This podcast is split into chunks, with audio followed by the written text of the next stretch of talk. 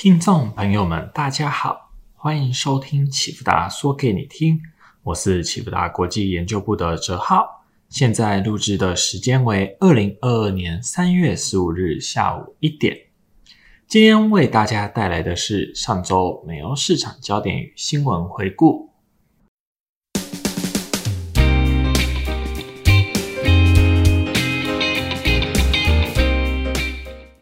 上周三月八日，美国宣布禁止俄罗斯石油天然气进口，导致国际原油价格短线出现飙涨。自从二月二十四日俄罗斯对乌克兰宣战，西德州原油价格最大涨幅达到四十一点七 percent，从每桶九十二美元上涨至最高一百三十美元。一百三十美元的价格是什么概念呢？过去十年的经济扩张期间，西德州原油的价格大约介于九十至一百一十美元之间。这还是数年、数个月的长时间价格来回波动，与近两个月的油价大幅飙涨相比，根本是小巫见大巫。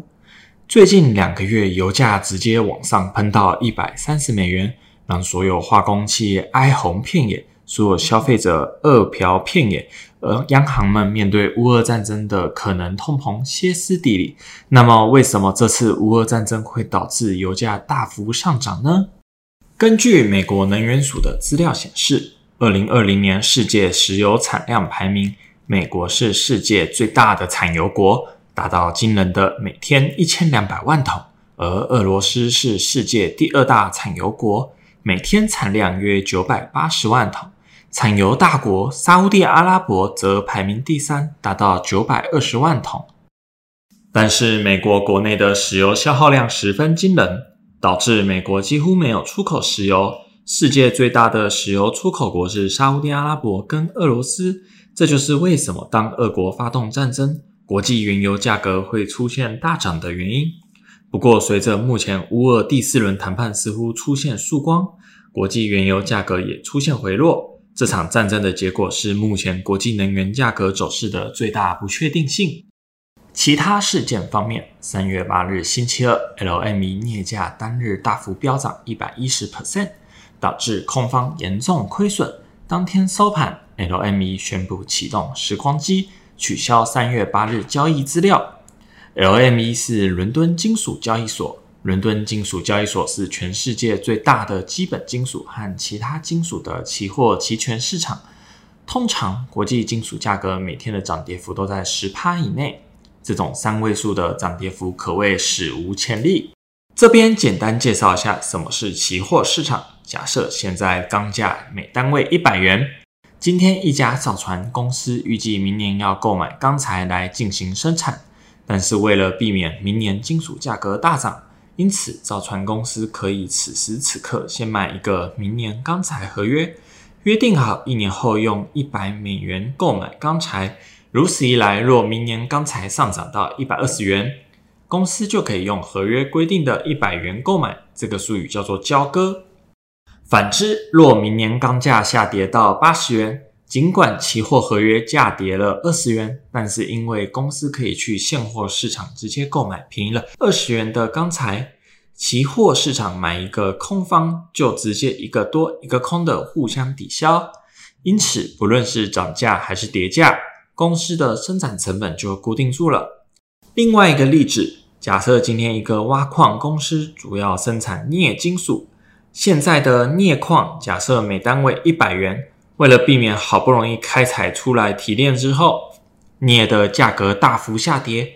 公司可以去期货市场交易一个明年用一百元卖出镍的期货合约，术语叫做建立一个空头仓位。如此，当明年镍价上涨到一百二十元的时候，尽管期货合约亏损二十元，但是现货市场可以多赚二十元，所以厂商没有损失。反过来说，当镍价下跌八十元的时候，尽管现货市场亏损了二十元，但是期货合约替公司赚了二十元。如此一来，就可以避免公司开采的收益随着市场波动而难以衡量了。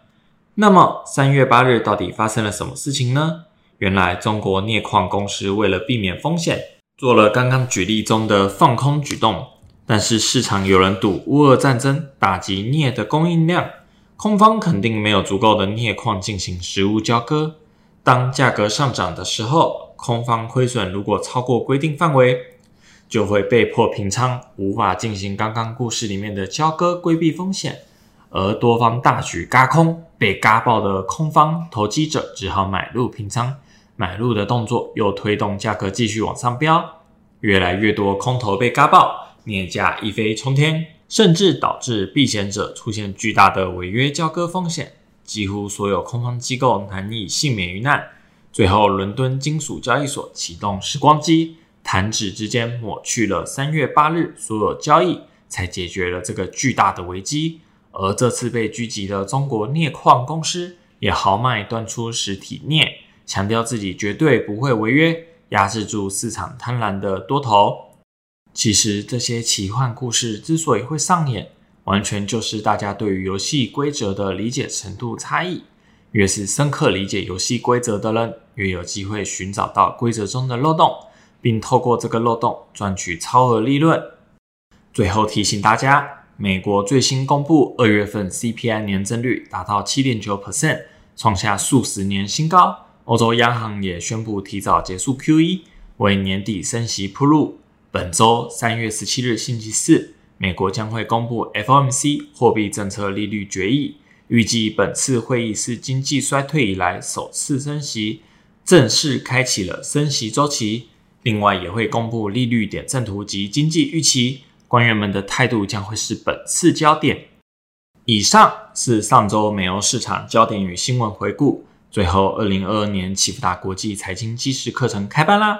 五月十四日星期六开始，一连十堂课，带给你满满的财经基础逻辑与知识架构建立。最后，启福达国际感谢您的收听，我是哲浩，我们下次再见。